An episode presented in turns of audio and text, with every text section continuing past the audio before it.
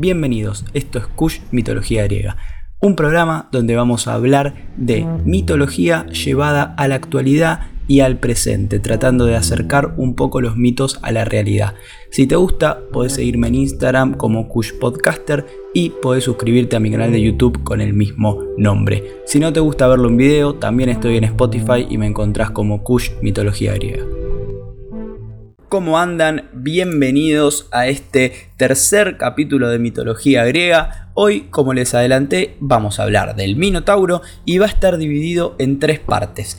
En el nacimiento, en el acercamiento a la realidad y por último en un análisis que hicimos con mi amigo Ever de arroba literatura en órbita, que lo pueden encontrar en YouTube y en Instagram con ese nombre, en donde analizamos un cuento de Borges, La Casa de Asterión, y una obra de teatro de Cortázar que se llama Los Reyes y le dimos una similitud completamente con el presente y con la actualidad, hablando del poder político, hablando de la significación de los héroes, etc. Lo vamos a ver bien en profundidad al final de este capítulo. Y después en el cuarto capítulo voy a hablar de Teseo, que es quien mata al Minotauro, por eso es que la historia está tan unida, ustedes hablan de el Minotauro y instantáneamente se acuerdan de Teseo, pero a Teseo lo voy a tratar en el próximo capítulo y le voy a dedicar un capítulo entero.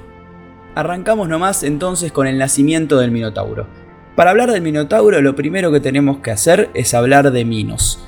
Después nos vamos a enterar por qué. Minos era el hijo de Europa con Zeus.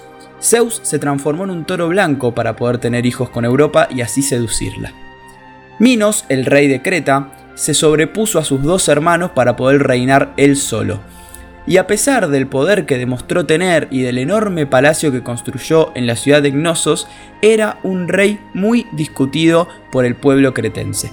Para consolidar su poder, Minos pide ayuda a los dioses, y se le ocurre pedirle a Poseidón que le envíe un toro blanco para que lo sacrifiquen en honor del dios de los mares y así demostraría que los dioses están de su lado.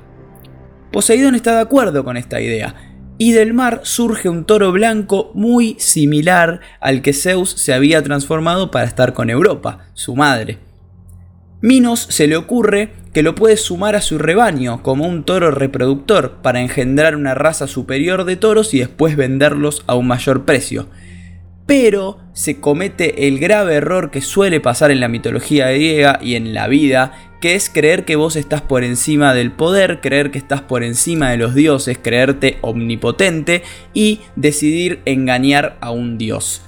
En lugar de sacrificar el toro blanco que había mandado Poseidón, decide sacrificar uno de los hijos.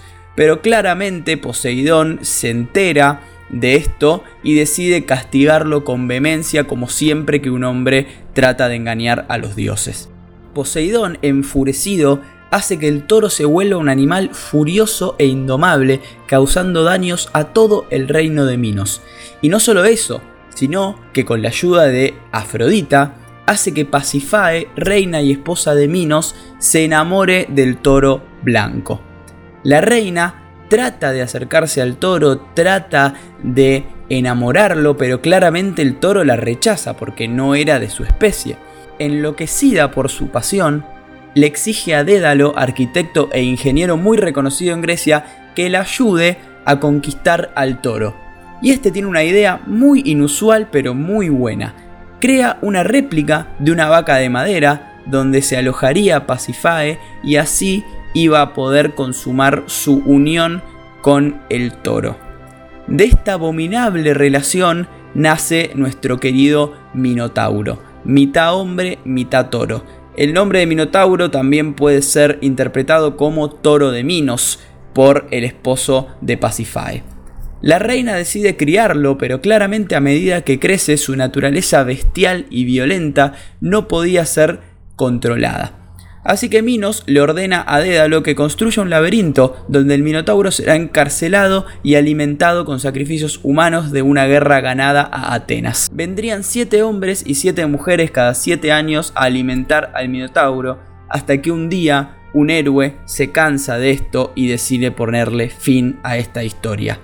Este héroe que le pone fin es Teseo pero de Teseo vamos a hablar más en profundidad en el próximo capítulo. Lo único que ahora tenemos que saber es que Teseo mata al Minotauro en el laberinto. Pero, ¿cuál es la similitud con la realidad de este mito del Minotauro? Bueno, primero que nada representa la lucha entre la razón y la violencia, entre el orden y el caos. ¿Por qué? Porque el, el Minotauro era enemigo de la razón, eran los instintos de un animal atrapado en un hombre, porque él tenía cabeza de toro pero tenía cuerpo de humano. Entonces representa esa dualidad, el orden y el caos, la razón y la violencia. Y después lo de Pacifae puede ser visto también como el deseo animal que los humanos, los seres humanos tenemos aunque intentemos ocultarlo. Por otro lado tenemos el mito del laberinto. En teoría era oscuro, era desorientador, era mortal, pero ¿es solo un mito esto? Bueno, unos investigadores creen que el palacio de Creta, en la ciudad de Gnosos, tenía más de 5.000 habitaciones y vivían muchísimas personas. Y ahí adentro se pueden encontrar pinturas adorando al toro e incluso una que es muy parecida a la escena en la que Teseo mata al Minotauro. Incluso encontraron una habitación con un trono intacto que pudo haber sido del rey Minos, ya que encontraron una lápida encriptada que parecía decir Minos el rey. También encontraron otra lápida que muestra una ofrenda llamada Señora del Laberinto. Pero ¿quién puede ser esa Señora del Laberinto? Bueno, solamente puede ser o una sacerdotisa o la hija del rey. Entonces acá está muy claro que habla de Ariadna, porque ella podía ser sacerdotisa y era justamente la hija del rey Minos. Ariadna es quien ayuda a Teseo a matar al Minotauro, pero como les dije, eso lo vamos a ver en el próximo capítulo. Lo más real de todo esto es que en Ecnosos, en la ciudad donde estaba el palacio de Creta, se encontraron más de 300 cuerpos de niños con cortes de navajas en los huesos. Eso podría significar que en Creta no solo sacrificaban humanos, sino que se los comían.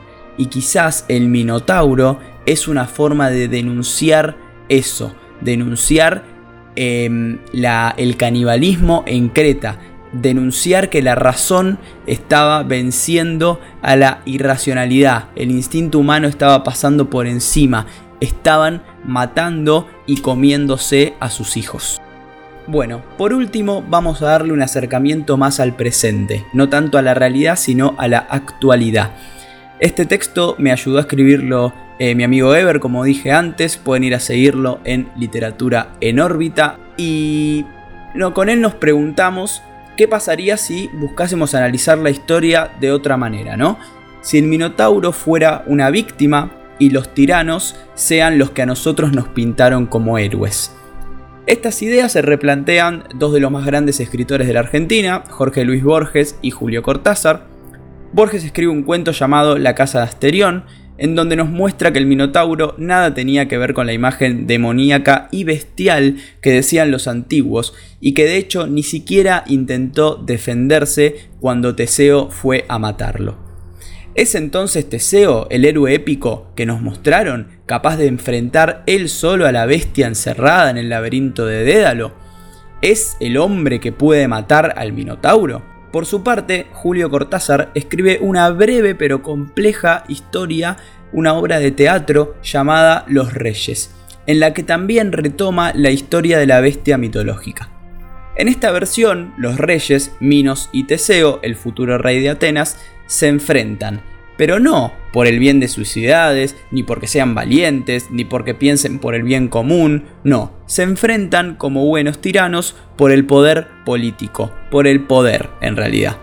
Ambos desean ser el rey más poderoso de la región.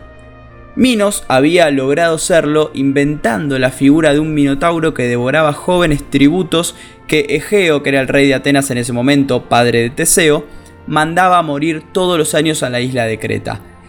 Pero era en realidad la criatura que, que Minos decía, era un minotauro que mataba a todos los jóvenes. Cortázar nos muestra que no, que justamente lo encerró en el laberinto para que nadie viera la verdad, ni supieran jamás lo que en realidad el Minotauro hacía con los jóvenes que llegaban al laberinto.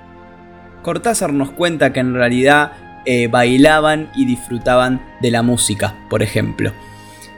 Después, bueno, tenemos que retomar eh, al supuesto héroe épico Teseo, ¿no? Que no era más que un cobarde, ambicioso que estaba dispuesto a matar a una criatura inocente con tal de convertirse en el rey más poderoso de Atenas. Y que incluso tenía planeado de antemano no encender las velas de su barco para que su padre Egeo creyera que él estaba muerto y así tomar el trono cuando vuelva, porque Egeo se termina suicidando por creer que su hijo murió por las velas que encendió.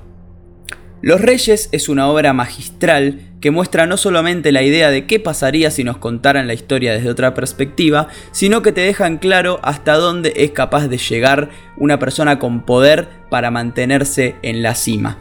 Y también nos hace replantearnos qué tan héroes son aquellas figuras a las que idolatramos, aquellos próceres. Por ejemplo, trasladándolo a la historia argentina, ¿quién era Rosas? ¿Quién era Colón? Rosas encabezó la campaña del desierto, asesinó un montón de pueblos originarios que no podían ni siquiera defenderse. Colón invadió América, no solo la descubrió, también mató a un montón de personas con tal de quedarse en esas tierras. Bueno, Cortázar y Borges nos hacen pensar a quienes estamos idolatrando como héroes cuando en realidad lejos están de serlo. En este caso es Teseo, y nos hace ver cómo los reyes, los políticos o quienes ustedes quieran em, gobiernan a través del miedo, ¿no? Como Minos, no te metas conmigo porque tengo un minotauro que va a matarte, entonces déjame gobernar tranquilo. En Argentina esto lo podemos ver claramente con los gobiernos militares, la dictadura del 76 de Videla, no te metas conmigo porque te desaparezco y no y tu familia no va a saber más de vos. Entonces, miren todo lo que nos hace pensar un mito tan antiguo como el del Minotauro. Y el fin de la literatura es ese, pensar. Así que gracias nuevamente Ever por este texto que me ayudaste a escribir. Espero que les haya gustado y nos reencontramos la próxima con Teseo.